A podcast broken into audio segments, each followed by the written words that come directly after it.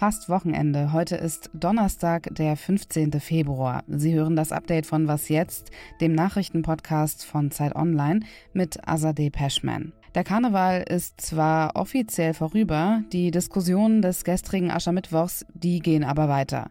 Wir sprechen gleich über die Proteste, die nach einer Veranstaltung der Grünen stattfanden und über den Hass, den Grünen PolitikerInnen derzeit erfahren. Außerdem klären wir, was genau hinter der Zahl 0,2 Prozent steckt, dem prognostizierten Wirtschaftswachstum für Deutschland in diesem Jahr. Redaktionsschluss ist wie immer 16 Uhr.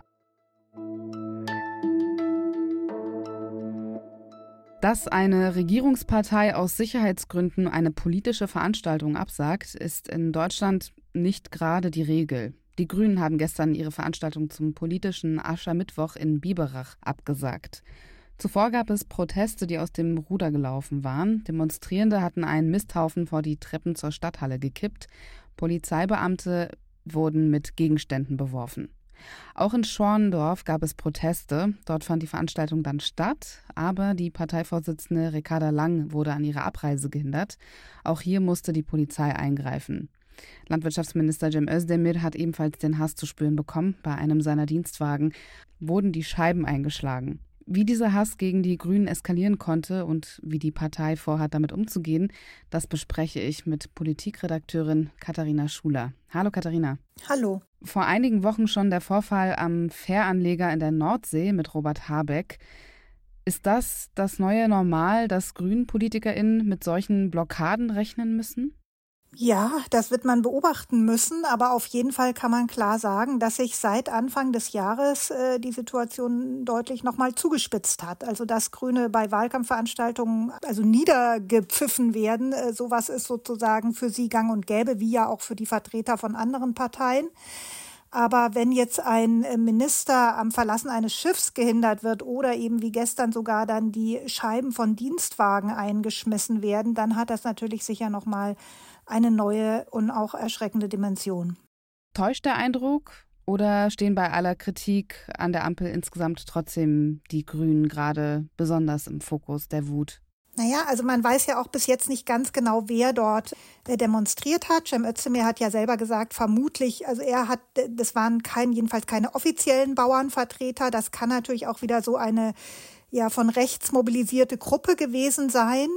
Und äh, dann ist es natürlich nicht verwunderlich, dass aus diesen Kreisen sozusagen die Grünen jetzt besonders stark angegangen werden. Du hast natürlich insofern recht, also im Moment müssen sie den meisten so öffentlichen äh, Protest oder den heftigsten ertragen, was teilweise ja auch schon ein bisschen unlogisch ist, denn wenn man jetzt gerade sozusagen äh, guckt auf diese Bauernproteste, versteht man eigentlich nicht wirklich, warum sich die Wut ähm, die jetzt so sehr an den Grünen entlädt. Denn Herr Habeck als Wirtschaftsminister ist nicht zuständig für die Streichung der Agrardieselsubventionen. Das ist eben Christian Lindner. Also von der Sache her müssten sie eigentlich bei der FDP protestieren. Sie tun es aber trotzdem bei den Grünen, weil natürlich diese grünen Themen dann im rechten Kreisen äh, die Menschen besonders triggern und ja, die Grünen dort eben auch, ähm, naja, ne, für vieles dann verantwortlich gemacht werden, jetzt weit über irgendwelche Agrarreformen oder Kürzungen hinaus. Und woher kommt diese Wut? Ja, also Ricarda Lang hat das bei der Neujahrsklausur der Grünen eigentlich, fand ich, ganz schön auf den Punkt gebracht. Da hat man sich ja auch schon mit dem Thema beschäftigt. Da hat sie gesagt, dass es einen Veränderungsfrust in der Gesellschaft gibt und dass diese Veränderung, die Notwendigkeit zur Veränderung eben vor allem auf die Grünen äh, projiziert wird und äh, sozusagen das Gefühl entsteht, äh, die Grünen verlangen uns ständig äh, Veränderungen ab. Äh, wenn doch diese nervigen Grünen nicht mehr regieren, dann kann alles so schön bleiben, äh, wie es davor war, was natürlich eine Illusion ist. Und dann muss man natürlich auch sagen, äh, dass das natürlich von den anderen Parteien auch äh, kräftig natürlich unterstützt wird. Ja, also die Union, die schürt ja auch äh, diesen Ärger über die Grünen oder man kann auch schon sagen, den Hass auf die Grünen. Das hat man ja auch bei den Söder-Äußerungen dann am Aschermittwoch zum Beispiel wieder gesehen. Es ist eben bequem, auch dann natürlich für andere Parteien die Grünen zum Hauptfeind zu erklären und äh, so dann von der politischen Stimmung im Land äh, profitieren zu können. Danke dir, Katharina. Ja, gerne. Die Bundesregierung erwartet ein Wirtschaftswachstum von 0,2 Prozent in diesem Jahr. Nicht gerade positive Aussichten.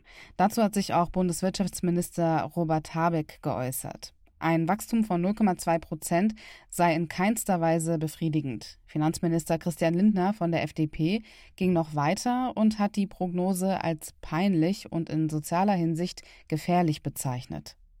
Was genau kann man sich unter 0,2 Prozent Wirtschaftswachstum vorstellen, habe ich Marc Schieritz gefragt. Er ist stellvertretender Leiter des Ressorts Politik bei der Zeit und hat mir das in einer Sprachnachricht erklärt. Das ist quasi mehr oder weniger Stagnation. Ähm, zuerst mal die gute Nachricht vorweg. Es heißt nicht, dass uns jetzt Massenarbeitslosigkeit in den Raum steht. Wir haben nach wie vor eine Situation, in der die Bevölkerung altert, in der Fachkräfte gesucht werden. Also auch weniger Wachstum bedeutet nicht im großen Stil Entlassungen. Von dieser Seite ist nicht äh, zu viel zu befürchten. Die große Gefahr ist aber natürlich, dass wenn sich dieses Mini-Wachstum und diese Stagnation oder sogar eine Schrumpfung verstetigt, dann in der Tat könnte es auch auf dem Arbeitsmarkt Probleme geben. Und dann haben wir natürlich auch noch andere Probleme wie nicht genug Geld im Staatshaushalt, Mittel, die fehlen für Investitionen und alle anderen Dinge. Und was kann man tun, um die deutsche Wirtschaft wieder auf Vordermann zu bringen? Nicht ganz einfach zu beantworten, weil ja viele strukturelle Dinge jetzt für dieses Wachstum verantwortlich sind. Die Zinsen steigen, die Wirtschaft in China, ein wichtiger Exportmarkt, läuft nicht mehr so gut. Das sind alles Dinge, die mit denen Deutschland zu kämpfen hat, die man auch so kurzfristig nicht ändern können wird. Man kann versuchen, die heimische Wirtschaft in Gang zu bringen. Bürokratieabbau wird genannt, ist sicher wichtig. Investitionen sind Dinge, die auch wichtig sind. Ähm, dazu müsste sich allerdings die Koalition einig werden, wie das Ganze finanziert werden soll. Ähm, da gibt es keine Einigung. Äh, die FDP lehnt höhere Schulden ab, die Grünen wollen höhere Schulden, Ausgaben streichen und all diese anderen Dinge sind auch umstritten, so dass da im Moment nicht viel zu sehen ist und das ist schon fatal, denn es wäre wirklich wichtig, dass in, diesem, in diesen Zeiten, in diesen unsicheren Zeiten zumindest symbolisch ein Signal gesendet wird. Die Regierung äh, hat verstanden, es läuft schlecht und sie tut auch was dagegen. Ja, und vielleicht noch eine gute Nachricht für die deutsche Wirtschaft. Microsoft wird in den kommenden zwei Jahren knapp 3,3 Milliarden Euro in Deutschland investieren, und zwar in künstliche Intelligenz. Der Großteil der Investitionen soll laut der Chefin von Microsoft Deutschland ins Rheinland fließen.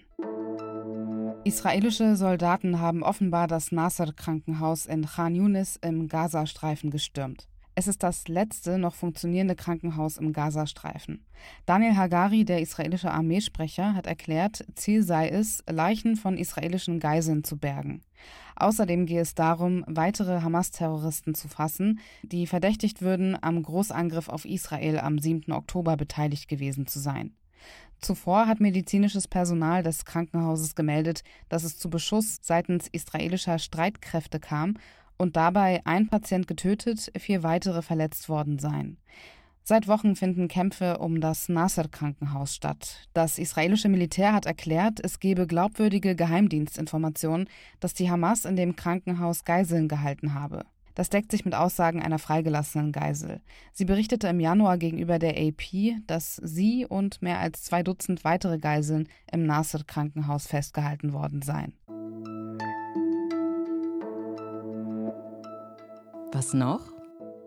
Wie jedes Jahr zu dieser Zeit fasten Aleviten drei Tage lang, immer vom 13. bis zum 15. Februar, zu Ehren ihres heiligen Khizr. Khizr ist ein Schutzpatron im Alevitentum. Man glaubt, dass er von dem Wasser der Unsterblichkeit getrunken hat, um so den Menschen in Not und Reisenden zu helfen. Für den letzten Tag, an dem gefastet wird, wird eine spezielle Speise gebacken, die man über Nacht stehen lässt, damit der Schutzpatron Khizr davon kostet und es segnet. Man verteilt die Speise auch an die NachbarInnen, Bekannte, FreundInnen, beziehungsweise bringt sie dann zum Fastenbrechen in die Gemeinde mit. In diesem Sinne, ist da. Soweit das Update bis hierhin, aber eine Bitte hätte ich noch. Die US-Wahl ist zwar noch ein paar Monate hin, aber der Wahlkampf, der läuft ja schon und der Super Tuesday steht bevor. Von daher schicken Sie bitte all Ihre Fragen zur US-Wahl an wasjetzt.zeit.de. Wir planen nämlich eine Sonderfolge dazu, die sehr bald erscheint. So, jetzt aber wirklich, das ist das Ende dieser Folge. Ich bin Azadeh Peschman. Ihnen noch einen schönen Abend.